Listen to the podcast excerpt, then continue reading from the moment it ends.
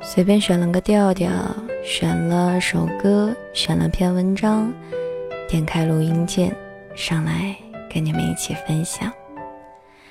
那在分享之前呢，同样静心想跟你们稍微的来聊上一聊。哎呀，最近啊是各种牙疼，各种口腔溃疡啊，应该是上火了吧。然后呢，小日子过得也是浑浑噩噩的，再加上天也热了嘛，总是觉得脑子里面跟一团浆糊一样，烧得慌。然后这两天在工作上还出现了一个失误，一个说大不大、说小不小的失误。但是呢，照理说我应该很烦心，应该很头大哈。当然，确实是这两天啊，我就是因为心理素质各种不好嘛，因为自觉犯了一个天大的错误，然后整天都提心吊胆的，特别的不开心。然后呢，今天就主动的去承认了自己所犯下的，嗯，这样的一个错误吧。虽然它没有导致一个什么很严重的后果呀，也没有产生什么不良的影响。但是我觉得，嗯，自己认识到自己犯下的错，还是一个非常好的事情，这就证明你下次再遇到类似的事情的时候，你不会再犯这样的傻，你不会再再犯这样的浑，你下次就一定会注意了。而且我觉得比较开心的是，至少我跟以前不一样了吧？以前的时候，说实话，但凡自己犯了点什么错，别人说起什么的时候。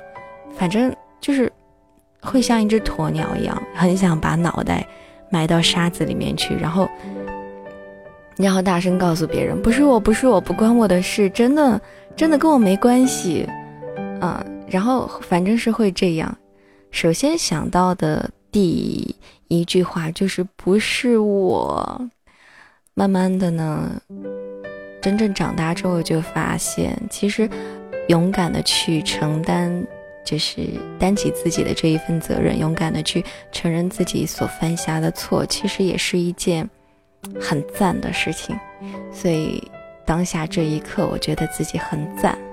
而且有的时候，我们之所以去害怕承担这样一个责任，去主动承认自己犯的错，大概也就是因为觉得那个后果可能会很严重吧，可能会引起别人的讨厌，或者说会引来呃人家的怒骂，或者说。挨揍啊之类的，当然我说的有点严重了，但是可能就是我们自己会在心里建设很多各种各样不好的结果，但是其实真正当我们去主动的承担的时候，就会发现其实也没有我们想象的那么严重，而且啊心里反而更加的轻松了。嗯，真的不知道为什么我每次，也不说每次吧，很多时候。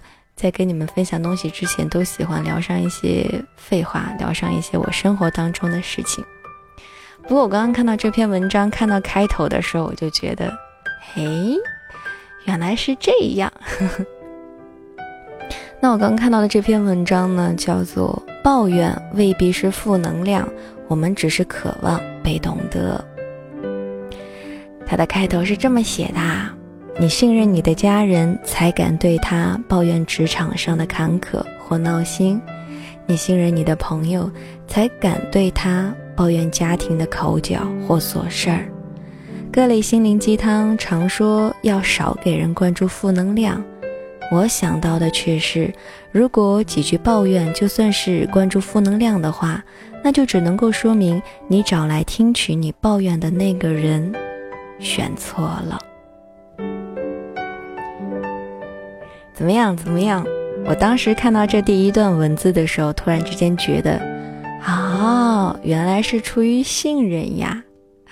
那你身边应该或多或少也会有这样的朋友吧？就是事无巨细，不管什么东西都会想要跟你一起来分享一下，哪怕是抱怨也好，生活当中的一些小琐事儿、小感想也好，他都会第一时间想要来跟你分享，跟你来聊一聊。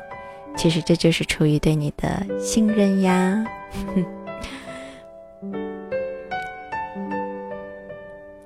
当然，有的时候我也会想，这段文字里面最后的那一句所说的一样，有的时候有些人跟我来抱怨某一些东西，我也会觉得他跟我讲的很多都是负能量的东西，他在传递他的负能量给我，让我的心情也变得不美好起来。其实那只能说明，嗯，那个人。他觉得跟我的关系很好很亲密，但其实上呢，在我这边我并不觉得。哎，所以说这种关系还得两个人双方都把握好了，对不对？嗯，好了，继续给你们来分享啦。说实话，这篇文章我没有全部看完啊，好像还挺长的。我就看了这样的一个开头，觉得。嗯，挺合我胃口的，所以呢，就想继续来跟你们分享。所以接下来我肯定依旧是会出很出现很多的错误，然后会念得咯噔咯噔的，但是呢，还望你们能够谅解。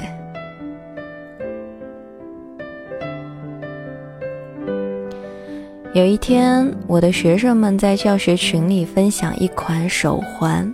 据说呢，是一次心理健康活动的赠品，旨在提倡大家戴上手环之后，坚持二十一天不抱怨，这样呢就能够养成基于心理学基础的不抱怨的好习惯。我不知道自己的脑袋后面是不是真的长了反骨，因为面对这种似乎挺有理论支撑的观点，我最先想到的问题竟然是：漫长而琐碎的生活当中。坚持认同，从不抱怨，这样真的好吗？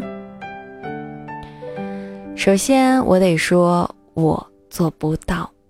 我跟我的闺蜜抱怨，呆哥的作息很彪悍，每天早上五点半起床学习健身，八点到单位上班，晚上十点半到十一点下班，全年无休，随叫随到。哎。你看这个节奏，再使使劲儿，就约等于二十四小时便利店了吧？我的闺蜜她很淡定，如果她回家的时候是清醒的，那你就知足吧。知道我老公天天都在干些什么事儿吗？以昨晚为例吧，他陪老板去应酬，到晚上十点才回家，又喝多了，就在我家大楼下大喊我的名字。当时呢，我在洗澡，没听见。到我听见的时候啊，估计全楼都听到了。然后我就从阳台上探出头去，吼了一句：“喊什么喊？赶紧滚回来！”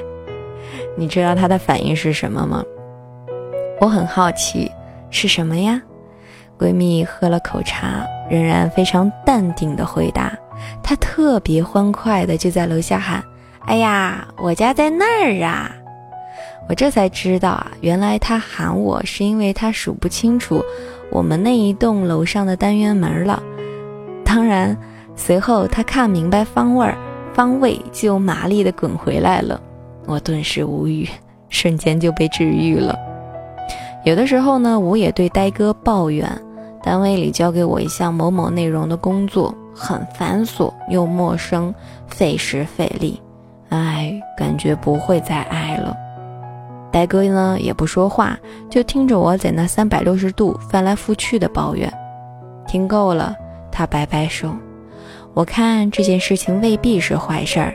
既然你必须要去做这件事情，为什么一定要去想那些不高兴的部分呢？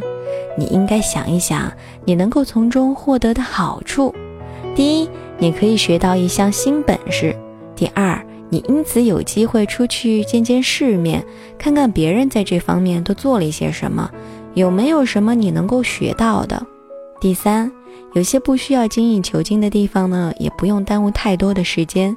你要是处处都想做到最好，那肯定很累呀，还未必能够全部都照顾到，大可以有取舍。所以啊，你就抱着学习的态度去加入一下，能学多少算多少也就行了。我转转眼珠子看着他，嗯，似乎还真是这么回事儿。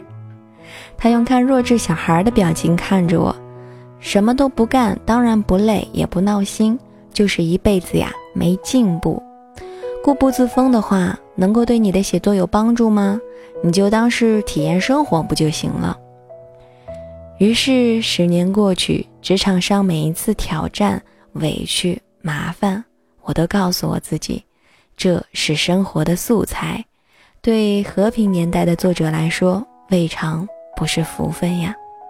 这样想着想着，作为一个职业女性的家庭生活，好像也就顺遂了许多。还有个朋友跟我多年不见，再见的时候，他已经从部队转业到了基层的政府机关，级别是科员。我们一边喝茶，一边听他讲转业之后的各种落差。因为军队和地方生活区别较大，所以三十多岁了还要把诸如文字等技能一点一点的学起来。人脉匮乏呢，也得从头经营。过去是营级干部管着若干连排，现在在机关做小虾米，完全就是职场新鲜人。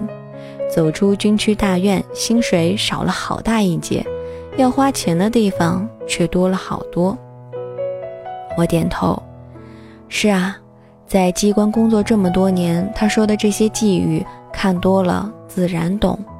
我知道这是个挺复杂的问题，有怀。有环境外因，最终呢，却还是取决于个人自身的工作能力和心态调整。他的郁闷说白了，不过就是两个字：落差。这就好像刚刚从象牙塔走出来的毕业生们，蜂拥着去考公务员，然后呢，有人就顺利考取了，以为要大展宏图，结果进门之后，却发现自己不过是保洁员、前台接待员。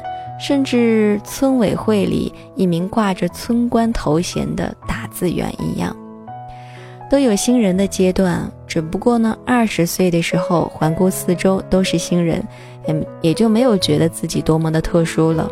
三十多岁，眼见着周围同学、朋友事业有成，而自己却还要再做新人，心里难免别扭。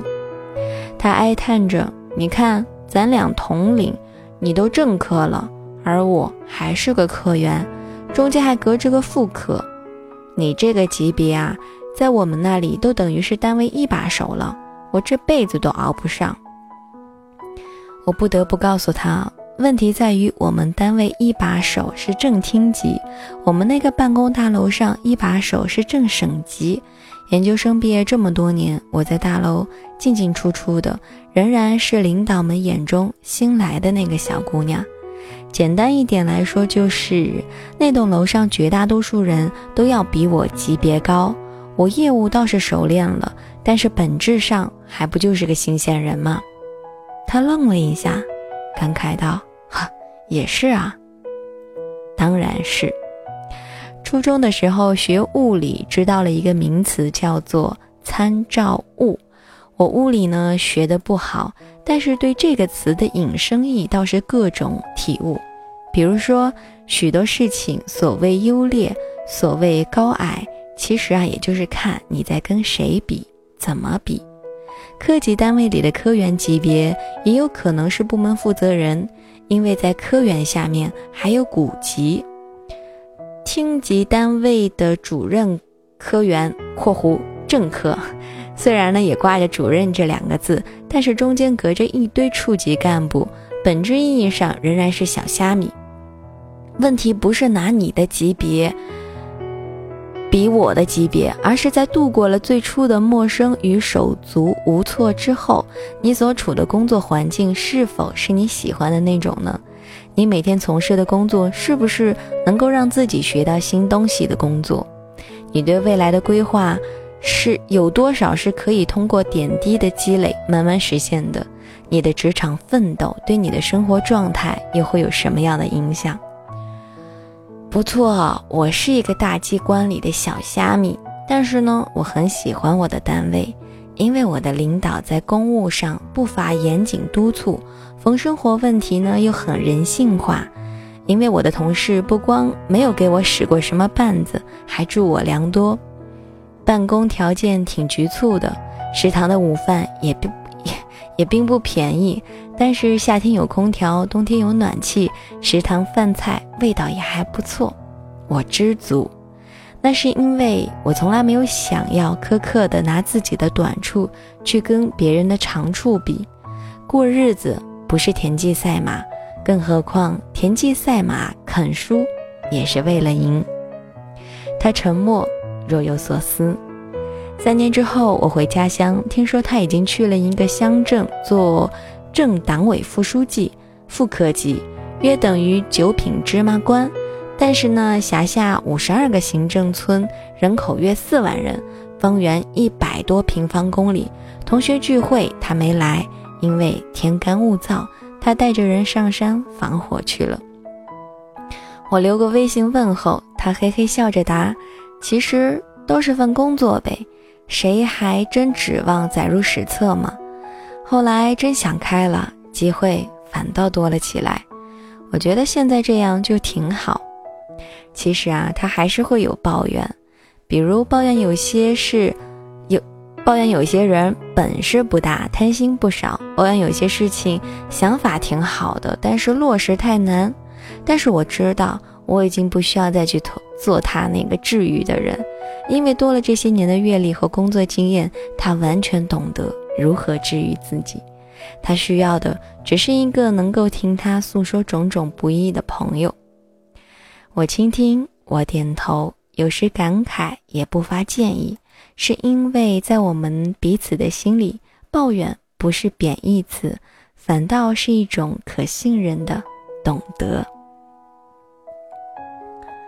这就好像你信任你的家人，才敢对他抱怨职场上的坎坷或闹心；你信任你的朋友，才敢对他抱怨家庭的口角和琐事儿；你信任你的同事，才敢对他抱怨上级部门的某些做法实在是不接地气儿。各类心灵鸡汤常说要少给人灌注负能量，但是呢，我想的却是。如果几句抱怨就算是灌注负能量的话，那只能够说明你找来听取你抱怨的那个人选错了。毕竟你已经郁闷到需要人替你来解答困惑、宽慰内心，那么除非对方是一个情商挺高的管理者。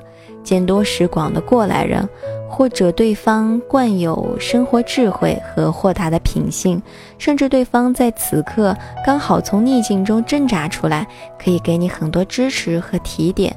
再不济，他就是个欢乐的二货，热衷于以牺牲自我形象的方式开解他人。否则啊，别开口求同情，因为首先对方要懂你，懂这一份抱怨的意义。懂这生活的艰辛，也懂他自己，这样呢，才有可能做好一个开解者，或者纯粹只做一个倾听者，才有可能据此来治愈你。当然，这一切都要建立在适度抱怨或者善于自省的基础上。如果你偏偏就是那种丝毫看不见阳光，睁眼只能够看见苦楚，甚至觉得全世界都对不起你的人，那可能连心灵鸡汤都不待见你，就更别指望有人能够带着日复一日的温暖和鼓励来听取你的抱怨了。所以啊，在不苛求自己，也不苛求他人的基础上，适当的保留一点抱怨吧。那是你作为一个凡人的权利，也未尝不是信任所带来的温情。毕竟，能够做一个有处倾诉、抱怨的普通人，比做一个高处不胜寒、打落牙齿或血吞的孤独斗士要幸福多啦。好啦，文章分享到这里呢就结束了，确实挺长的，是吧？嗯，念得我的嗓子都干了。好了，那么接下来呢，一会儿就要跟大家来分享一首歌了，是来自胡夏的《一定有个你》。嗯，那么最后你就是要怎么说呢？说一下祝福嘛。希望在你们的身边能够有那样的一个人吧，能够懂你，能够听取你的抱怨，并且。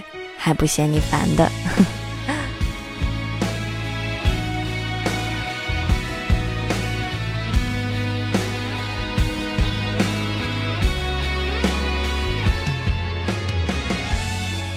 嗯，还有最后就是因为我是一个特别喜欢碎碎念，平时呢也是各种唠唠叨叨、啰里吧嗦的人，老是喜欢抱怨，老是负能量一大堆的这样一个人。所以呢，在这里我要非常感谢我们家开水爸爸，就是我这样的一个人，他还愿意陪在我的身边，各种开导我，各种倾听我，各种所谓的懂我吧。所以呢。非常感谢。我经历呐喊着，等待回声，这空城，还有人，生命的不完。